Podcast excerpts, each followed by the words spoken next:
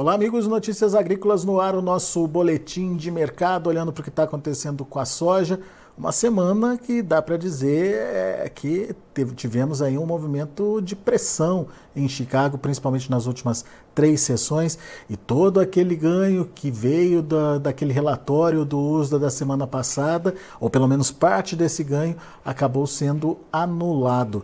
A gente quer entender o que, que aconteceu, quais foram as mudanças, principalmente porque a redução de área significa, na prática, uma redução da produção também. Por que, que o mercado não está entendendo isso? E o que, que o mercado está vendo é, para reduzir essa é, esses preços da soja aí nas últimas sessões? Perguntas para quem entende, quem está conectado, olhando o mercado é, minuto a minuto. Rafael Mandarino, meu amigo, seja bem-vindo, diretor da AG Resource Brasil. Afinal de contas, o que está acontecendo? Não era para Chicago estar tá se segurando, afinal de contas, não tem uma projeção, uma expectativa de produção menor lá nos Estados Unidos depois que uh, o USDA reduziu drasticamente a área de plantio por lá. Rafael, seja bem-vindo, meu amigo. Obrigado, meu amigo, mais uma vez. É sempre um prazer estar aqui falando com vocês. Numa sexta-feira aí antes de um final de semana, né? E, obviamente, para a semana que vem, com o calor dos relatórios que virão, principalmente do ASA e da Conab, né? É, bom, eu acho que é, a pergunta que você se faz é uma pergunta que é natural, todo mundo é, traz esse tipo de pergunta e eu acho que você mesmo já respondeu. A gente devolve parte dos ganhos, né? A gente sai de um patamar, é, tem uma subida bastante expressiva e ao longo da perspectiva de continuidade de chuvas, sem mais dados, né? É, ou dados um tanto quanto mais tímidos, é, para complementar isso, a gente realmente vai precisar né, de que ou essas chuvas vão embora ou realmente que alguns dados venham a cortar ainda mais é, e apertando ainda mais o quadro de oferta e demanda projetado deles ou quadro de oferta e demanda velha, né? Ah, a gente está é, vendo essa, esse, essa, recupera essa descida novamente, né? essa, essa queda de preços aí e numa perspectiva também, lógico, no primeiro momento de uma realização, tá? mas também na lentidão dos traders em voltar a assumir riscos, né? É, principalmente pensando de que a gente tem chuvas, eh, tivemos chuvas essa semana e de que a qualidade das lavouras na semana que vem devem estar subindo aí algo em torno de 2 a 4% de lavouras em boas e excelentes condições. Mas eu chamo a atenção de que a gente tem que considerar que existe sim bastante risco, né? A gente tem ainda 60% das lavouras que estão secas por lá. Quando você olha, né, por exemplo, mapas aí de umidade, de, de é, solo, é, tanto superficial como é, no subsolo, é, na parte mais, mais é, próxima aí da, da superfície mais, é, mais profundas, né, de 0 a 20, 20 a 40, enfim, em diante, você vê que essa secura ainda persiste em vários estados. É, então esse solo ele precisa de bastante chuvas. Eu diria para você que a gente precisava das médias de chuvas que tivemos aí nessas duas semanas um pouco maior nas próximas duas semanas, né, encerrando esse julho é, e obviamente molhando mais áreas. Né? As chuvas eles, elas têm se comportado num padrão um tanto quanto de, de tempestades, né? Aquela chuva grossa molha algumas áreas, mas outras acaba perdendo, né? Então de uma forma geral, é, essas chuvas ainda permanecendo nesse final de semana, sexta-feira o pessoal tira o pé, faz parte. É, mas na semana que vem a gente deve estar tá vendo o relatório trazendo algumas produtividades para baixo. Né? E essas produtividades, pensando também em soja é, e pensando no milho, esses ajustes de produtividade na semana que vem podem ser um tanto quanto expressivos e a gente pode ver sim né, uma possibilidade de estar tá vendo essa volatilidade agindo em nosso favor na perspectiva da precificação. Agora, eu não iria muito longe. A gente está vendo também para o brasileiro uma melhoria não tão expressiva, mas uma melhoria é, nesse dólar, né, 4,86. A gente estava falando em dólares menores nas semanas anteriores, em dias anteriores também. E a gente é, começa a ver de que a gente está se aproximando para o final da nossa nosso programa de exportação, possivelmente aí faltando ou chegando próximo de faltar 20% né, desse programa de exportação. Tá? Então, girando em torno aí de 75%, 77% desses compromissos, é, chegando agora a 80%, a gente vai ter esses 20% finais, o que pode favorecer né, é, o lado né, dos bases pode favorecer também, não só pelo câmbio, mas possivelmente alguma recuperação nesses prêmios. Estamos como a origem mais barata há muito tempo, né, e possivelmente a gente veja né, uma, é, nesse, nessa, nesse final de, de originação de soja uma certa valorização à medida em que a gente vê também o Chicago dar essa balançada. Então é cinético ele cair para a gente ver essa melhoria de prêmio. Eu não entendo isso como né, um cenário desesperador. Né? Tem muita coisa para acontecer. E o nosso meteorologista nos alertando, como eu te passei né, no início do nosso bate-papo, né? não, não online ainda aqui, mas de que ele está vendo, né, no, depois do dia 17, uma possibilidade de um retorno do calor que está né, já ao sul dos Estados Unidos, avançando um pouco mais adentro é, e afugentando um pouco dessas chuvas do meio oeste. Então ele se preocupa né, desse retorno dessa secura e uma possibilidade de um calor. Tá? Então, é, possivelmente depois do dia 17 de julho aí, o próximo, né, do final de julho, se esse calor retornar, quanto tempo ele perdurar, a gente ainda tem muita lavoura em risco, seja de milho, seja de, de soja, né? Soja já vai estar numa fase é, um tanto quanto preocupante, né? De, de é, florescimento, canivete, formação de é, vagem, enfim, é, bem próximo. Isso pode, dependendo do, do, prolongamento dessa temperatura mais elevada e essa seca, acabar impactando, tirando um pouco de peso de grão e a gente vê uma produtividade menor também, ou é, pelo menos estremecida. Aí. Rafael, vamos, vamos é, mostrar os mapas que a gente tem aqui, que você mandou para gente, é, só para as pessoas entenderem ou é, poderem ver na prática né, o que, que você acabou de citar para a gente. Vou pedir para o Christian colocar no ar o primeiro mapa, que tem a ver com o topo do. Deixa eu ver, com o subsolo. Subsolo, tá. Você vê nesses mapas aí, é, quando você observa a perspectiva de coloração, deixa eu só pegar aqui a mesma escala, ótimo, maravilha. Perspectiva de coloração, uh, quando a gente olha para ele, eu vejo né, um, um, um subsolo é, que basicamente não está refletindo né, alguns mapas que a gente tem aí de, de, sub, de, de topsoil, né, de, seria essa parte super, é, superior. A secura está presente ainda, né, uma boa parte do meio oeste. Essas frações em cinza já seriam dentro da perspectiva de normalidade, né, na, uns 75, 100% aí da, da normalidade para o período. Já seria uma melhoria significativa é, pensando no sul de Iowa e de Illinois, já estaria realmente com essas chuvas, tá? É, algumas frações verdes aí também, um tanto quanto mais positivas, mas quando você vai é, analisar o meio oeste como um todo, tem muita secura presente. É, chuvas agora que são bastante positivas, podem ajudar ainda mais, melhorar esse padrão, obviamente, né? mas eu sugeriria cautela, calma, né? porque não não quer dizer que essas chuvas é, previstas elas é, são as melhores e vão salvar 100% dessas produções. Tem muita produção é, em risco. A gente tinha um frio que estava entrando em North Dakota, South Dakota, existia um risco né, de geada, um risco de congelamento, né, próprio granizo, enfim.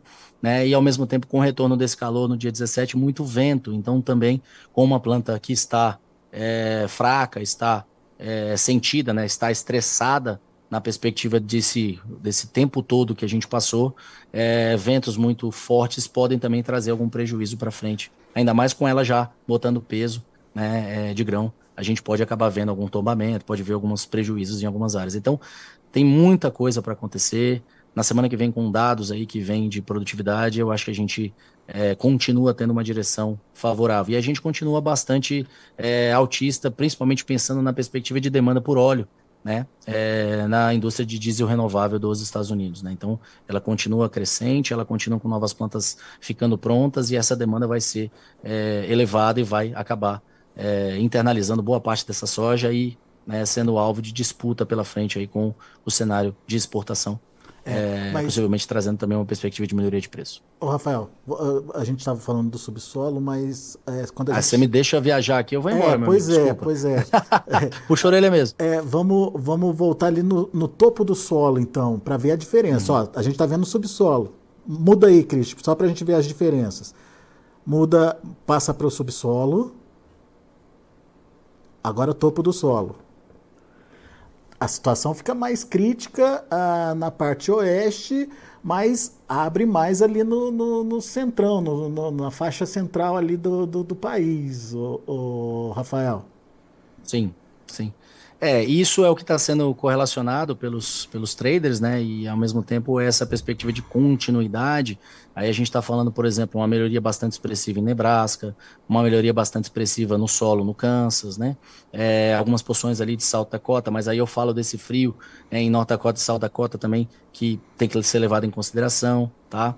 É, como você falou, na parte oeste ali de Iowa, tá bem melhor, né? Na parte sul é, sudoeste de Iowa está bem melhor, né? Tocando ali bem o nortão do, do Missouri. Ah, então a gente tem realmente né, o sul do, do próprio Illinois que entra num padrão né, acinzentado é um pouco melhor. Então, querendo ou não, ah, esse padrão de topsoil ele está realmente um pouco melhor em algumas dessas áreas. Né? Mas ainda, se você olhar, por exemplo, o Iowa e Illinois como referência, né, que a gente tem desses dois estados com bastante expressividade é, na perspectiva de participação dessa produção, é, são estados que estão manchados aí com boa fração, eu diria que muito mais fração de amarelado, né, uhum. alaranjado e avermelhado dessas colorações, né? Ou seja, a gente estaria vendo essa perspectiva de é, secura ainda presente em boas dessas áreas. Muito bem. Então vamos lá. A gente tem essa, essa condição de correção aí dos últimos dias é, por conta de chuvas que estão acontecendo e que estão previstas ainda para acontecer nos próximos dias. Ah, só que daí, daqui a pouco, a lavoura americana entra naquele momento crítico delas, de floração, enchimento de grãos, que precisa de chuva. E eu me lembro de você falar que ah, o meteorologista de vocês aí está de olho nesse período. O que está sendo previsto para esse período, Rafael? É, a gente estaria vendo né, uma perspectiva de um retorno né, desse calor, é, possivelmente trazendo né, algumas preocupações aí de temperaturas mais elevadas, né, e essa temperatura mais elevada ela pode acabar afastando um pouco da quantidade de chuvas e não trazendo realmente para o período a necessidade hídrica para algumas dessas áreas. Né? Você vê que temos duas semanas de é, barulhos de chuvas, né, o pessoal falando sobre chuvas, e essas duas semanas é, a depender do volume dessas chuvas, poderiam ter trazido realmente é, uma expressão, uma expressiva melhoria em mais uh, áreas, né?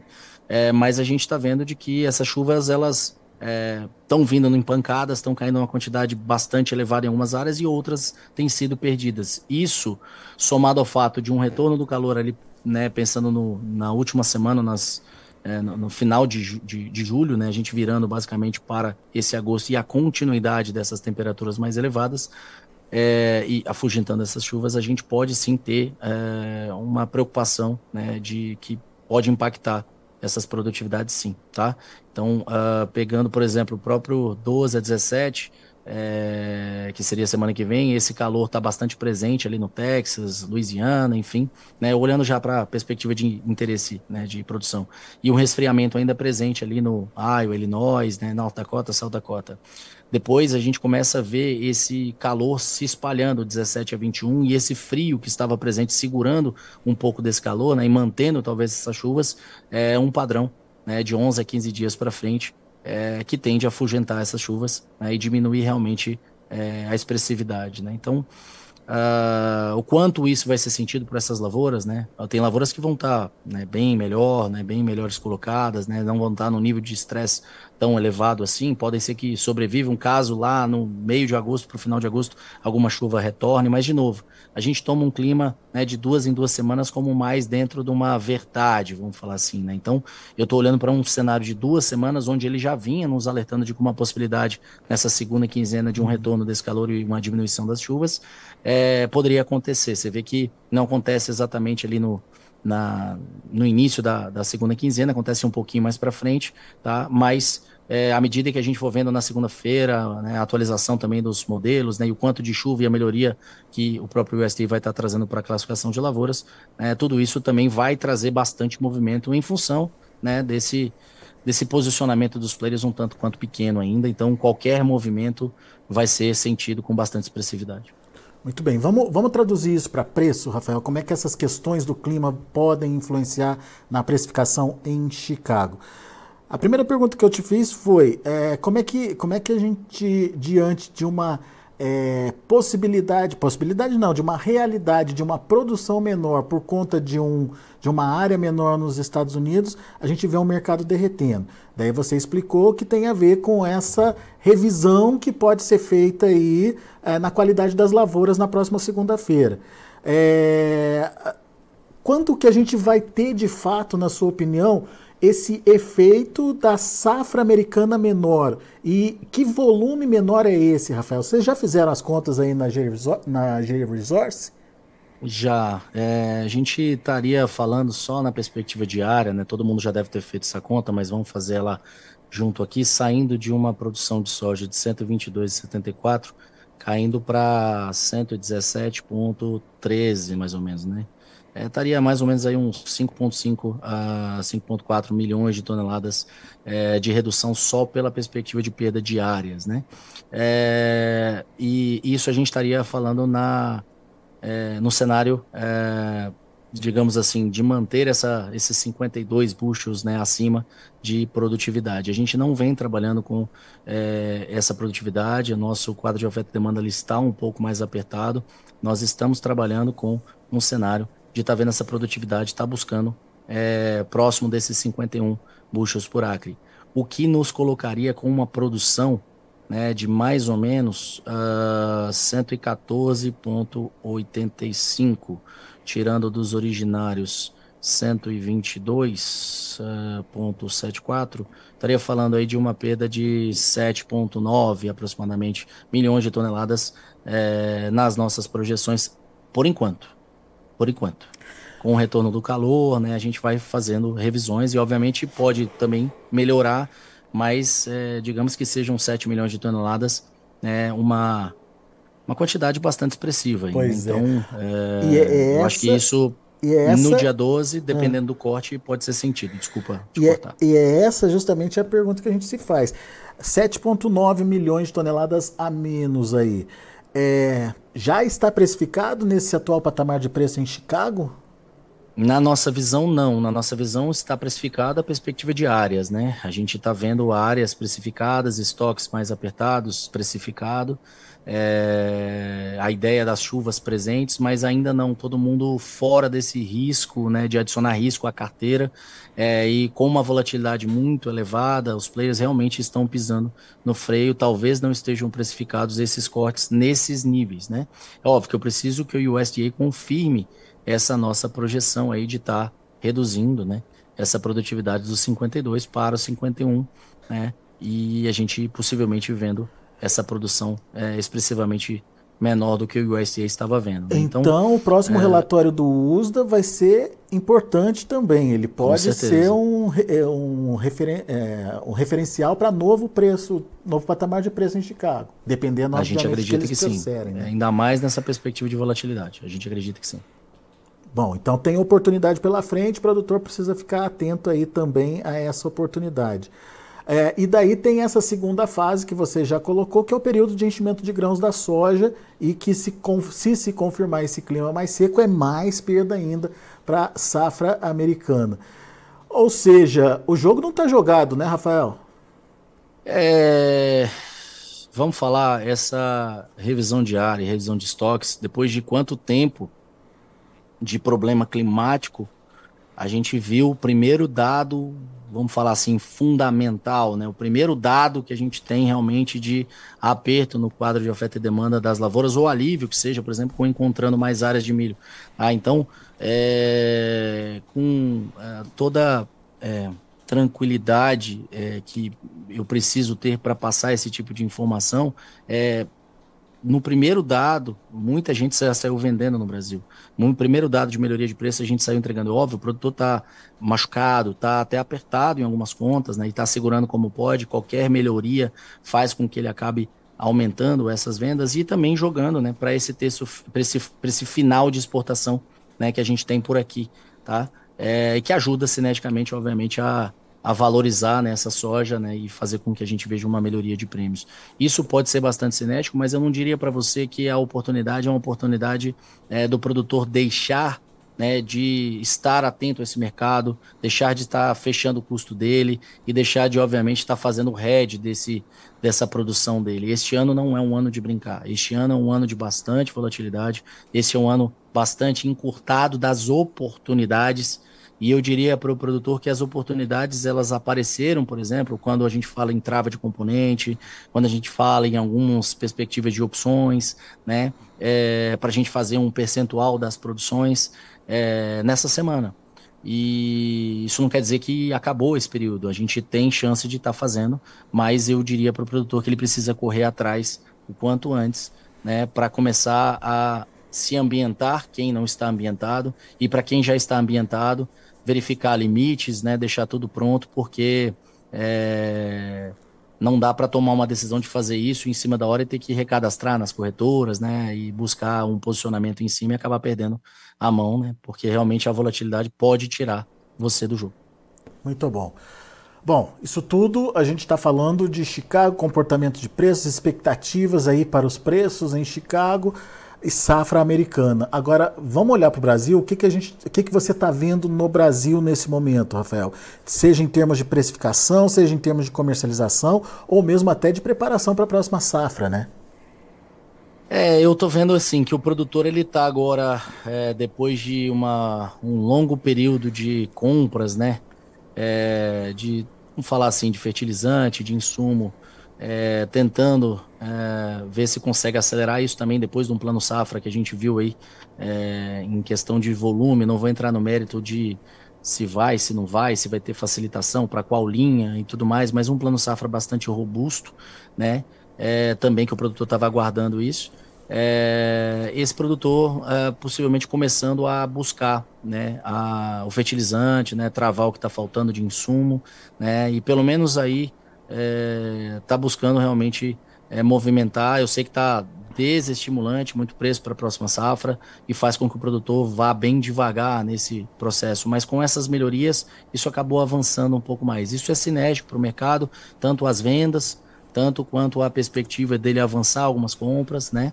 Porque é, à medida em que o produtor acaba fechando, ele tem noção do custo dele, ele vai, ao longo desse período todo, tentando travar em preços mais elevados e não vai dar um braço a torcer, por exemplo, numa trade, se ele tiver margem para trabalhar, é, oferecendo preços tão mais descontados. Né? Então, eu acho que agora o movimento no Brasil é realmente um, uma possibilidade de, é, desse posicionamento.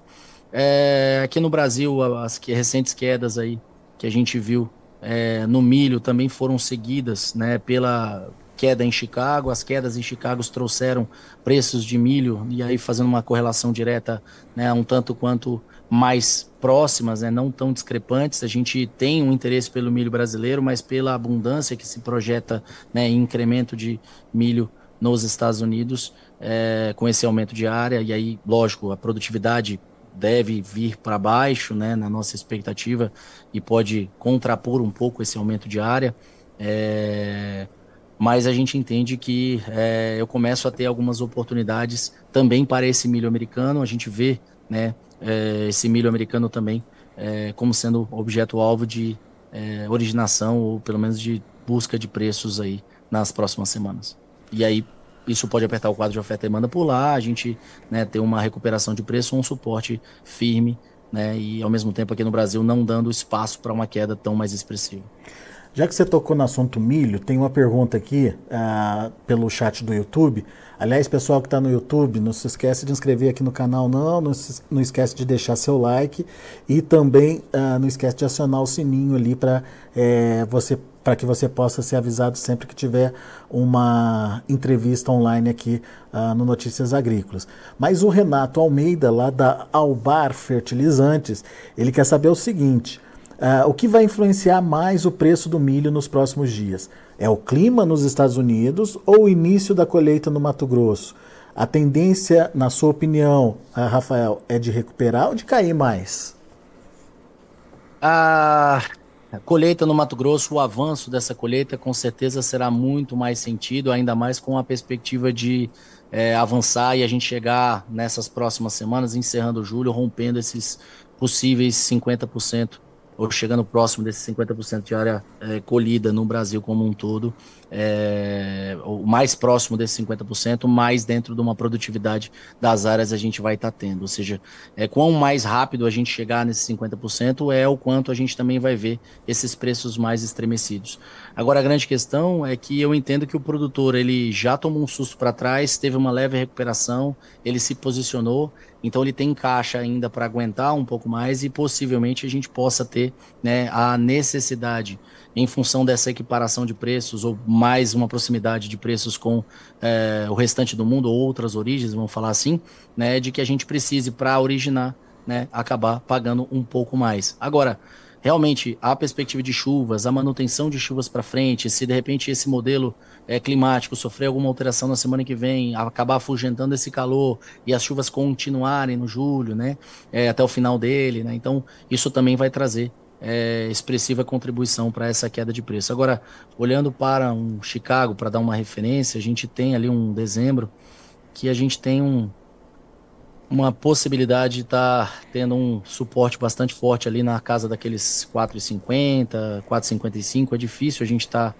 caindo muito mais do que isso diante das quedas que nós já tivemos nesse encontro diário, né? Ou seja, a gente estaria num momento de é, mais otimismo, onde eu ainda talvez não precifiquei as perdas de produtividade por lá, né? Então eu estou no nível mais aliviado. Agora, quando eu vou perder produtividade, isso pode fazer com que a gente veja uma possibilidade de é, respeito mais forte a esses suportes e ao mesmo tempo também é, uma possibilidade de recuperação à medida que o USDA vem cortando. Eu não acredito também que o USDA vai ser é, diferente do que ele sempre é como conservador.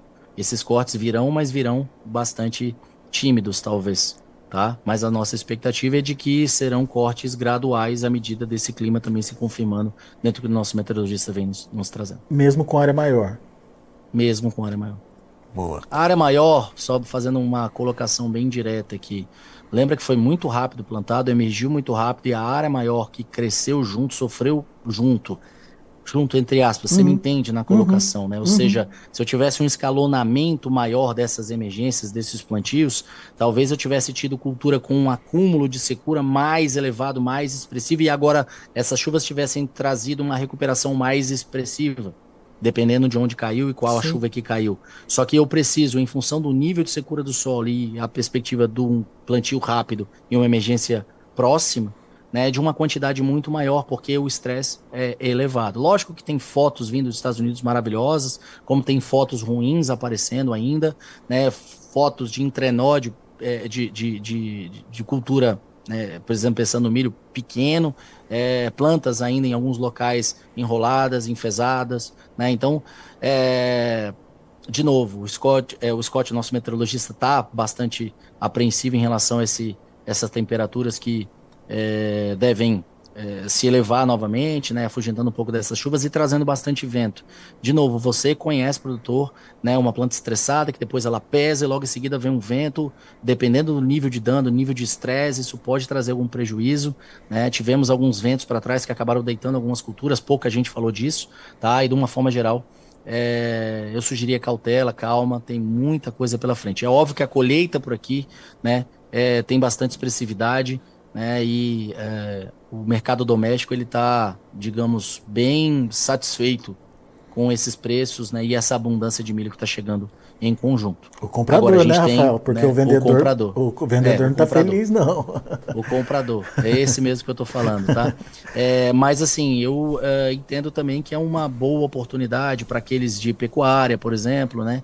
Para estar tá se posicionando nesse mercado né, aqueles produtores com confinamento, um semi-confinamento, dependendo, abrindo um pouco aí essa perspectiva da gestão de compra deles e fazendo essa originação tanto quanto antecipada e, obviamente, também travando o contrato, né, porque é, ele pode se proteger dessas oscilações né, e já garantir alguns preços, é, seja numa arroba, fechando o custo de produção, seja na perspectiva dessa originação um tanto quanto mais barata, a gente é, ter uma média de preço final aí que possa compensar essa atividade. Então, é, eu acho que tem oportunidade para os dois lados, né, nesse momento. E o produtor mesmo, né, é, ele tem que é, entender de que é um mercado que tem muita coisa para acontecer, né, e sendo bem direto, né, se conselho fosse bom a gente vendia, a gente aqui na verdade faz uma análise, em cima dessa análise a gente vende uma inteligência de mercado e uma consultoria trazendo todas essas premissas em gráficos, pro, é, pro, é, projeções para vocês, estatística em cima, né? Então é, é, óbvio que a gente trabalha com essa parte dessa inteligência, mas a opinião é, é se acalma, é, tem um pouco de paciência. Esse mercado ele traz novas oportunidades. Eu acho que não é o momento do desespero e nessas quedas de preço é, antes da confirmação de mais dados. Né?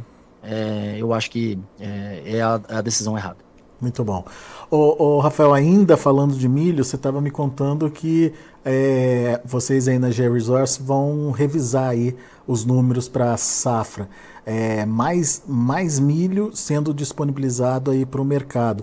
Mas é motivo de preocupação quando a gente entende também o tamanho da demanda? Não, aí eu acho que já é bem diferente. Uh, nós temos uh, um cenário de, de olhar para essa safra maior na casa dos 130. Nosso número vai girar por aí um pouco acima, tá? mas nada muito absurdo é, do que vocês já viram, né? Algumas revisões acontecendo e é um consenso do mercado de que realmente a gente estaria nesses níveis. Nós estávamos um pouco abaixo, eu estava em 129,8, se não me engano, 120, 129 e uns quebrados. É, já estou olhando o número novo, já estou com ele na cabeça. Tá? Na segunda-feira a gente vai estar tá soltando né, e fazendo algumas últimas confirmações aqui de quadro de oferta e demanda, na perspectiva das exportações também, para tentar equiparar algumas coisas. Mas eu digo para você que é, com o uso vamos ser talvez é, é um pouco é, superficial, com o uso que a Conab vem projetando, com uma perspectiva de uma exportação, de que o ritmo é, de exportação, um line-up já tendo um julho, um agosto aparecendo, é, é, é, ou seja, eu tenho um agosto aí que já está sendo desenhado, é, logo no início do mês de julho, e é, uma possibilidade de demanda expressiva que nós teremos aqui, tanto no julho, é, um pouco, talvez até menor do que o ano passado, mas num agosto bastante expressivo, um setembro bastante expressivo nas nossas projeções aqui, né?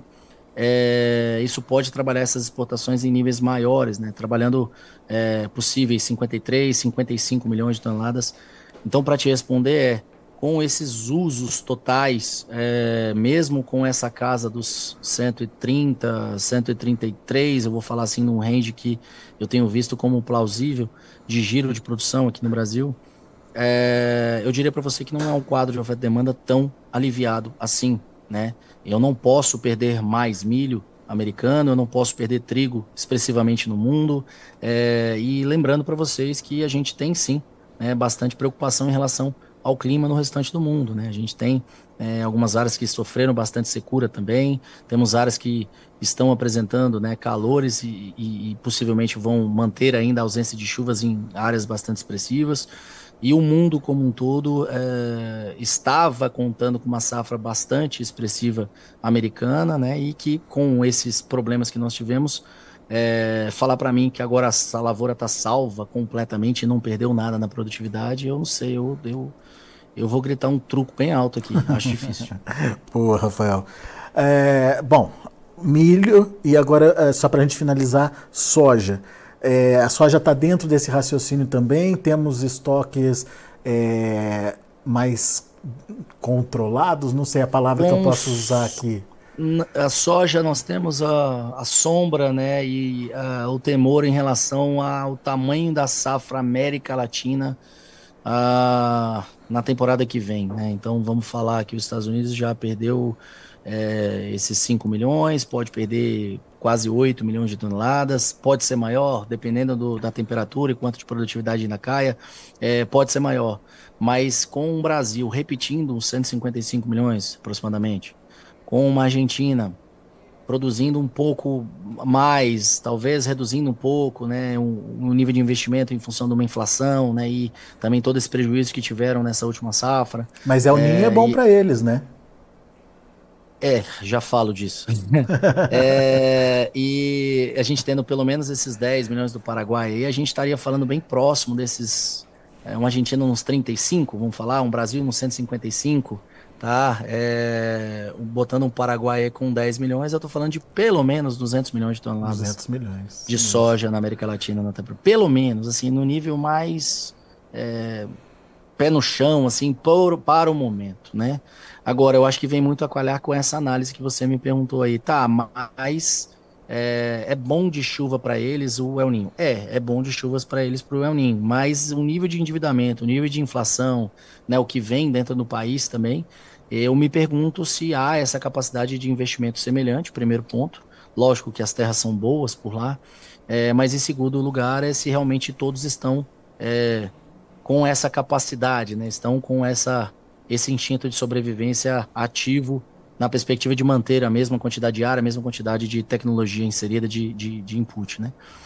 Ah, agora, de novo, está é, tá longe para falar, tem muita coisa para acontecer, mas é, nós temos sim uma preocupação com o Brasil, uma preocupação no dezembro, no janeiro e no fevereiro, tá?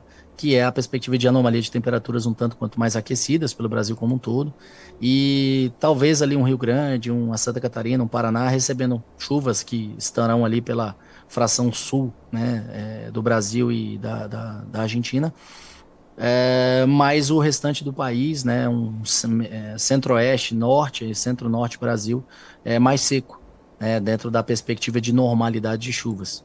Com um produtor que hoje está né, com uma certa dificuldade, com um aperto maior, né, e eu não estou nem entrando no mérito daquele produtor que é, chegou agora, né, nesses últimos cinco anos e que acabou pagando arrendamento mais caro, assumindo recurso livre né, para compra de maquinário, nem terminou de pagar e é, nesses últimos uh, nessa última safra e na próxima está fazendo conta e possivelmente esteja havendo um, um aperto bastante significativo. Eu estou falando de uma forma geral, todos os produtores que estão fazendo conta e podem repetir né, um adubo do ano passado, como estava muito caro, ele acabou reduzindo um pouco nesse nível uhum. e uh, possivelmente repetindo o que eles usaram de né, tecnologia do, do, ano passado. Se eu tenho menos chuvas, é, como eu tive né, uma, uma boa temporada para o Brasil como um todo nesse ano, isso ajudou, é, se eu tiver menos chuvas, eu posso ter né, um pouco de perda. E por isso eu falo de, de repente, a gente está olhando para um número que o USDA está trazendo para a próxima safra. Se eu não me engano, o último número que eles trouxeram foi 163, 164, nesse nível aí. Eu acho que é um número muito otimista. É, a gente aqui na GeoSource vem trabalhando com um número próximo dos 160, tá? Mas passível de revisões, né? À medida que a gente vai avançando aí, né, meados da segunda quinzena de agosto, né? Início de setembro, onde a gente vai ter uma percepção melhor né, tanto do posicionamento dos produtores, né, quanto também é, na perspectiva de o quanto se avançou nessas travas, né, o quanto de fertilizante é, a gente avançou para aquele período, né, e de insumos também. Então, é, eu estou preocupado, é, porque mesmo que a gente tenha uma temperatura elevada, se a gente repetir o 155, é uma grande quantidade de soja. Pode ser que no meio do caminho alguma oportunidade, pensando só em Brasil, em função desse nível de tecnologia repetido, ou um pouco menor, né, uma área, talvez alguns produtores devolvendo algumas áreas, né, outros assumindo, ou não, enfim, volta é, para a mão do, do, do, de quem estava com a fazenda e esse produtor resolve voltar para uma pecuária, que seja. É, mas eu acho que tem muito, muito dado para ser avaliado aí pela frente. Eu acho que 155 no Brasil seria um número bem pé no chão, é, repetir essa safra. É, e nesse meio do caminho nós temos é, um Chicago que tem uma demanda maior para aquela soja. Os produtos americanos ao longo da história vêm sendo domesticados. Então, o brasileiro ele precisa entender de que nós temos um problema sério. Qual é? Nosso problema de o produtor ele ler, ele se antenar um pouco mais, ele tá não usando somente uma fonte, tá, Alexandre? Eu acho que isso é cinético tanto para mim quanto para você, né? Não só tá aqui no Notícias Agrícolas, não está só com a GeoResource, não está só com fulano A, B, C, D, E. Não, ele está com várias é, informações, ele está buscando o máximo de informações possíveis e tomando uma decisão mais assertiva Primeiro, na perspectiva de rede de proteção. Segundo ponto é, nós temos uma armazenagem diante das produções que nós temos no Brasil e projetando nos multianos mais produção, uma necessidade urgente de logística, tanto de armazenamento quanto de perspectiva de transporte para baratear esses custos logísticos, né, de uma forma geral. Então, estou preocupado sim, né? Temos aí reforma tributária, né, o quanto isso vai favorecer ou não o agro, vai ajudar a perspectiva de combustível ou não. Tem muita incerteza pela frente. E isso, obviamente, a volatilidade diante do que a gente vê de possibilidade de aperto aí ainda presente né, nos estoques globais, né, no quadro de oferta e demanda global de soja, milho nem tanto por enquanto, né, temos que ver muita revisão pela frente ainda, mas é, pode trazer novas oportunidades e o produtor pode seguir a mesma ideia de que não precisa entrar em desespero. Acho que a gente já atingiu um fundo, tem posicionamento para frente e agora é a hora de fazer um posicionamento decente para a próxima safra. E aí, realmente, se você não fez para trás, antecipou esses movimentos, por favor, entenda o recado que eu estou dando. Talvez seja o ano de você se antecipar nos movimentos né, e travar o seu custo. Boa, Rafael Mandarino, show de bola, uma aula aqui pra gente, meu caro. Muito obrigado, viu, mais uma vez pela disponibilidade de estar aqui com a gente, de compartilhar tudo que você está vendo aí desse mercado.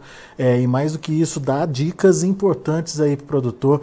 Essa última fala sua é, é fundamental para o produtor não ficar aí se arriscando à toa, né? Se tem forma de se proteger, por que não buscar essas, essas formas, essas ferramentas aí para pelo menos minimizar potenciais perdas que possam vir a acontecer. Obrigado, Rafael. Volto sempre, meu amigo. Obrigado. É, o recado que eu deixo é calma, mas não vamos ter calma demais. Né? Tem que ficar atento sim, tá? E fazer realmente essas proteções, porque não dá para brincar esse ano não. Tá bom? Fiquem com Deus, um ótimo final de semana e obrigado, meu amigo. Um abraço para você. Até a próxima. Tá aí, tá aí Rafael Mandarino, a G Resource Brasil, aqui com a gente, trazendo as informações do mercado. Aliás, análise completíssima aí do Rafael curto, médio prazo, o que a gente pode esperar de longo prazo, em termos de produção, em termos de preço, enfim, uma análise é, muito boa aí para você, para você, obviamente, ter subsídios e uh, não precisa acreditar no Rafael, não. Ouça o que ele está dizendo e veja se está é, em linha com aquilo que você acredita também, enfim. É isso que a gente quer fazer aqui no Notícias Agrícolas, promover o debate, trazer a informação para que você, a partir dessas informações, tome a melhor atitude é, de acordo com aquilo que você acredita também. Mas, é, enfim, todas as dicas do Rafael foram muito bem colocadas aí e é importante, principalmente essa última dica, de você se proteger, de você se cuidar para evitar prejuízos. A safra não está para brincadeira, não, principalmente a próxima safra renda muito apertada e qualquer é, erro ali de estratégia de comercialização, de compra de insumos, enfim, é, qualquer erro na, na contabilidade aí da sua fazenda e da sua safra pode significar prejuízo. Vamos ver os preços, vamos ver como estão encerrando as negociações lá na Bolsa de Chicago. De olho na tela. A gente teve mais um dia de queda forte para a soja, julho 14 dólares e 85 centos por bushel, recuando 40 pontos mais 25. O agosto 14,27, recuando 20 pontos e meio. Setembro 13 dólares e 38 centos por bushel, caindo 19 pontos e meio. O novembro 13 dólares e 17 centos por bushel, queda de 21 pontos mais 75. Vamos ver o milho. Para julho, 5 dólares e 60 centes por bushel, queda de 6 pontos mais 25. Setembro caindo mais, 11 pontos mais 75, 4 dólares e 87 centes por bushel. Dezembro, 4,94, queda de 12 pontos. Para março, 5 dólares e 6 centes por bushel, uma queda de 12 pontos mais 25. Esses são os números do milho. A gente tem também o trigo, que encerrou a sexta-feira no vermelho. Julho, 6 dólares e 39 centes por bushel, 7,5 de baixa. Setembro, 6 dólares e 49 centes por bushel, 8,5 de queda. Dezembro, 6 dólares e 66 centes por bushel, 10 de baixa. E o março de 2024, 6 dólares e 82 centes por bushel, 11 pontos de recuo. São os números já de fechamento do mercado lá na Bolsa de Chicago nesta sexta-feira. Muito bom, a gente vai ficando por aqui, mas antes, meu recado para você. Temos já os cinco finalistas, ou melhor, as cinco finalistas para a melhor história de agricultor. A página já está aberta para votação. Fica o convite para você participar também e deixar o seu voto e escolher a sua história, aquela história que você se identifica, aquela história que você gosta mais. Temos um recado do nosso patrocinador também, que é a Singenta. Vamos a, vamos a ele? Você já conhece o Acessa Agro? É a plataforma de benefícios da Singenta. Nela você ganha pontos através da compra de produtos da empresa. São mais de 3 mil itens que podem ser trocados aí pelos pontos. Vá agora ao Acessa Agro, nesse endereço que você está vendo aí na tela, www.acessaagro.com.br e conheça. Se você é agro, acessa. Muito bem. Agora sim, a gente vai ficando por aqui. Eu agradeço a sua atenção, a sua audiência. Você que nos acompanha pelo YouTube, nosso muito obrigado. Afinal de contas, também essa interação tem crescido aí à medida que você tem interagido com a gente, à medida que você tem feito a sua inscrição no canal tem deixado seu like, enfim, dessa forma a gente consegue crescer em audiência, é, expandir as nossas informações para mais pessoas, é, para que elas possam também ficar bem informadas. Muito obrigado a todos, um grande abraço e até a próxima.